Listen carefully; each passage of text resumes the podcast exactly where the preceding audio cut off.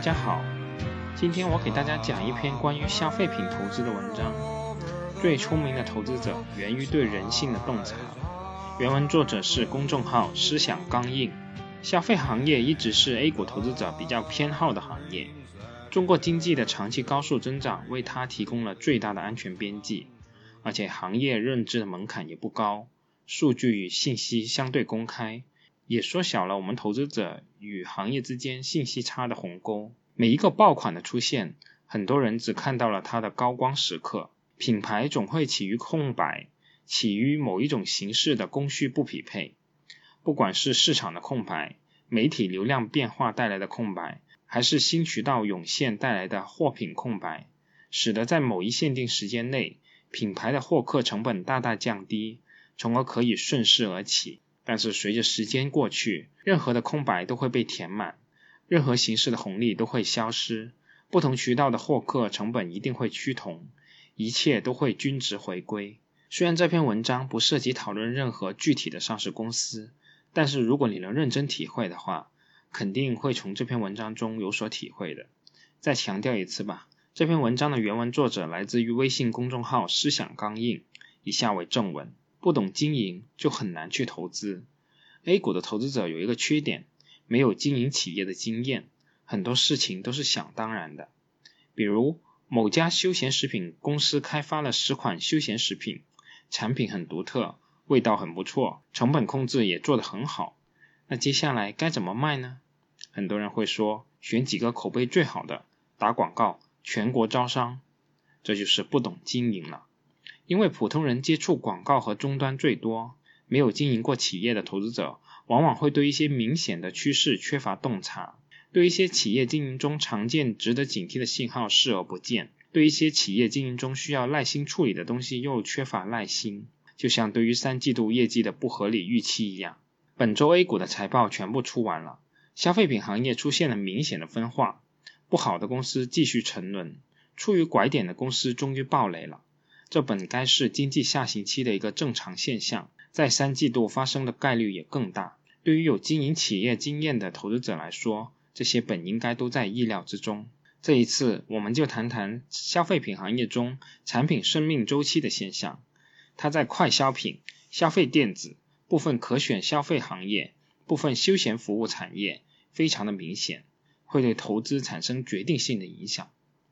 产品是一步一步卖出来的，新产品的第一步一定是小范围试销。通常选择该品牌的核心消费区域中最好的门店或关系最铁的经销商。如果是线上销售的话，那也要选择人群最精准的渠道，小批量试销。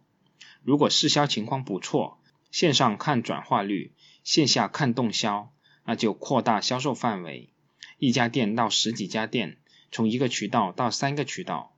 如果数据还是很好，那就继续扩大销售范围。直到转化或动销降到正常的水平，每扩张一步，都要力争把该区域做深做透。新品类还要把团队建设好。很多人会觉得这么做不是浪费时间吗？给竞品充足的时间推产品，是的，但这是必须的。它考验的是操盘者的经验，既不能太快，又不能太慢。任何一款产品都有销售的天花板，这个数字取决于该产品对应的消费群。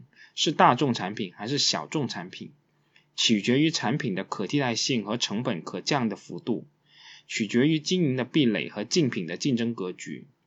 如果是小众产品，就应该控制销售资源的投入，追求高毛利。如果是一个小众产品被当成大众产品，一上来就全渠道、全区域铺开来卖，那动销和转化率一定是很糟糕的，最终会拖累利润。相反，大众产品在小范围试销时，数据虽然很好，也不会亮瞎了眼。但随着销售区域的扩大，爆品才会慢慢显现出来。所以说，爆款是一步一步卖出来的，消费牛股也是一步步涨出来的。然后到了某个临界点，就会出现了爆发式的增长。这个爆发是如何产生的呢？让我们把视线转向消费者。举个例子，你想请几个客户吃饭？首先就要确定酒水的档次，这是一个消费需求的产生。此时，你的大脑中浮现出平时听到过的品牌，这是认知与比较。到了饭店，你看到包厢里有金狮园的广告，印象不错，再看看价格也合适，就选择了该品牌，这就是购买。上面三个过程，只要该商品能够找到合适的人群、合适的销售渠道，就有很大概率会出现。但该产品能不能爆，却取决于最后一步——忠诚。用餐的过程中，客户对酒水表现满意，这个结果叫做忠诚。为什么这是爆品牌蝶变的第一步呢？因为它将导致三个影响相继出现，如飞轮一样相互产生作用，让产品从普通畅销品变成爆品。第一步，消费者层面，请客的人会形成消费忠诚度。被请的人实际上被动完成了一次接触比较产品的过程，然后就有了下一次的消费。饭店方面，因为客户有回头率，他也回头再向经销商再订了几箱。经销商看货卖的不错，向厂商追加了国庆、中秋旺季的订单。第三步，品牌方面，国庆、中秋的预收款猛增，厂家的信心十足，广告费再加一倍，春节促销活动力度加大。加快向新加快向新拓展地区的铺货力度，并制定了更高的返点，促使经销商加快进货。第四步，更大规模的广告投放会触及更多的消费者，又开始重复第一步，进入下一个循环。站在投资者的角度，每个循环就是一季超预期的财报，在欣喜之余，也不免心里嘀咕：高增长到底能持续多久呢？这首先取决于产品本身的市场容量，它是不是一个大众产品呢？如果是，它的销量往往要自然增长到理论容量的一半以后，才会放慢速度。在快消品行业，一个大单品的公司营销费用跟得上，上下齐心没有内斗，那高增长至少能持续两年以上。消费电子略短，其他行业更长。第二，取决于这个市场本身的增速。如果是一个增量市场，意味着消费者数量、消费频次、消费水平本身就是增长的，那么增量这一部分肯定优先属于高速增长中的品牌，那么这个品牌的增长还是会延续的。但如果像白酒这种不增长的存量市场呢？那就取决于第三点，该产品的竞争格局。一个爆款，一半江山是自己打下的，一半江山是对手送的。在存量市场上，一个新竞争者进入向上螺旋的上升，那必然意味着一个或几个老选手出现了螺旋式下降，其过程刚好相反。消费者被动流失，被新的品牌吸引了，那经销商也要流失了，那就预收款或订单减少，营销费用也要相应减少，最后消费者主动流失，这就是螺旋式下降的一个过程。在一个爆品进入它一轮一轮的循环式上升周期以后，似乎没有什么能够挡住它扩张的步伐，以至于所有人都忽视了一点：很多消费者都是被这股消费潮流裹挟着向前。销售量最火爆的时候，也是这一类毫无忠诚度的消费者最多的时候。盛极而衰的危机一触即发。如果一个产品能够计算出它理论上最合适的消费者的话，那么，一个爆品在它的巅峰期，大部分的消费者都是不合适的，特别是那些有社交属性的消费品。很多人买东西的原因，只是因为别人有了，他也得尝试一下。AirPods 的第一代消费群体是核心的果粉和耳机的重度用户，因为产品的佩戴方式导致其天然的拥有了社交属性。第二代的产品迅速占领了其核心的消费者，到了 AirPod Pro。消费群体迅速扩大为：嘿，我也想有一个苹果耳机的那群人。毕竟两千块就能拥有一个苹果最潮的产品，值。可以想象，到了第三代产品，消费者中大部分人其实并不真正需要，稍微尝试一下就会束之高阁或者转手送人。如果批发商和厂商把这类消费者看成是最基础的消费者，并在这基础上增加明年的预算的话，一个消费泡沫也就因此而生。随着越来越多的人开始使用产品，开始烂大街，大部分人都会慢慢丧失的对产品的热诚。经销商一旦发现动销变差、库存增加，如果此时刚好有一个新产品获得消费者的追捧的话，经销商就会无情的抛弃老伙伴，就出现了我们前面所说的向下的循环。但是厂商是看不到这一点的，他们以为是消费力度不够，于是拼命的打广告，用高返点引诱经销商进货，大力度的促销给正在处于下降的市场打了一针强心针。向经销商的压货又让财务报表的数字变得好看了，投资者以为产品又恢复了增长，但实际上，一群只在乎价格的毫无忠诚度的消费者的加入，导致核心消费者的逃离，给了品牌最后致命的一击。这种现象在服装行业几乎成为每一个品牌的宿命，所以中国的服装行业那么多大众品牌，却从来就没有产生过任何长线的牛股。有时候这个过程通常需要两到三年的时间，所以聪明的投资者在第二次发现营收无法增长的时候，或者营收看似正常，但终端库存高涨的时候，就应该果断的抛弃这家公司。但遗憾的是，不光消费者有品牌忠诚度。很多投资者在该股大赚一笔以后，居然也产生了对该公司所谓的信仰和忠诚度。最终的结果是吃了都给我吐出来，拿了的都给我还回来。想要避免产品陷入此恶性循环，厂商唯一的自救方法就是在核心消费者逃离之前，主动戳破泡沫。一个成功的产品并不一定只经历一轮从上升到下降的周期，毕竟产品的核心消费群体不容易流失。此外，从成本的角度来讲，经营者重新打造一个新产品，不如延续老产品的光辉。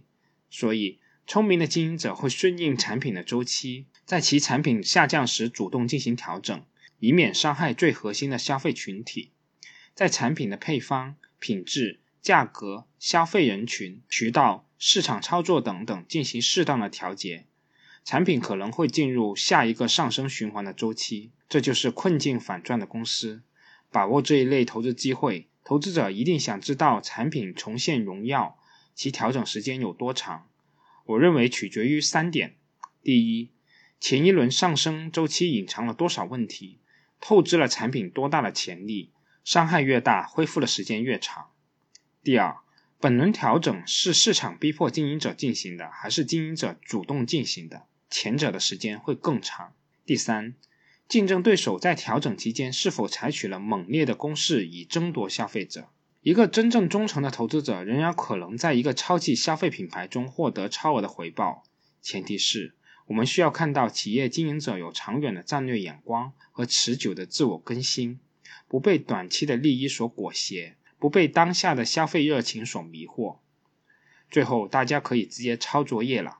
我总结一下本文提到的消费产品生命周期对于投资的影响。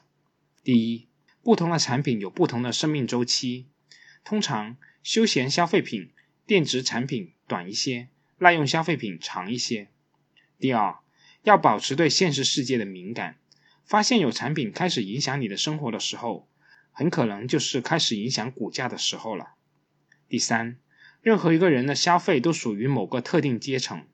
因此，不要用自己的小众消费习惯去否定一个真正存在潜力的大众级产品，尤其不要嘲笑使用拼多多的下沉市场的消费者，他们才是真正的消费潜力人群，是增量的来源。第四，比财报中利润增长更重要的是营收的增长，因为利润的可调节性比营收大得多。第五。比营收增长更重要的是市场上终端真实的动销情况，因为有一些增长可能是向经销商压货所致，并不代表真实的消费。经常去翻一翻产品的生产日期，或者看一看券商研究部门的跟踪报告。第六，一个新产品会经历缓慢加速到加速上升的一个过程，所以当财务报表出现一季度的营收增长，就应该引起注意；连续出现两季，就应该果断买进。因为此后可能就进入加速期了。第七，相反，产品的下降周期也经历了一个由慢到快的过程。如果处于上升期的产品出现一个季度营收同比无理由的下降，就应该引起关注；出现两季就应该果断减仓了。第八，消费者从狂热到厌倦的时间，等于投资者从怀疑到忠诚的时间。第九。千万不要毫无理由的认为一个明星产品的衰弱只是暂时的情况，因为品牌商和经销商在出现问题之初，总是会拼命的解决问题、掩盖问题。厂商、经销商、消费者的螺旋式下降，总是导致产品的调整时间比你想象的要长。第十，我们通常认为消费行业是弱周期行业，但这只是针对整个行业而言的。大部分消费产品都是一个周期性的现象，这个周期源于消费行为与生俱来的冲动和从众心理。第十一，重要的是从财报的数据的增减中看到欲望的波动，包括消费者的、经销商的、厂商的。第十二，没有任何品牌能真正拥有消费者，他们不过是为下一个品牌暂时保管消费者的热情而已。好了，这篇文章我就给大家讲到这里。希望大家能够从这篇文章中有所获益吧。好，我们今天就到这里，我们下次再见吧。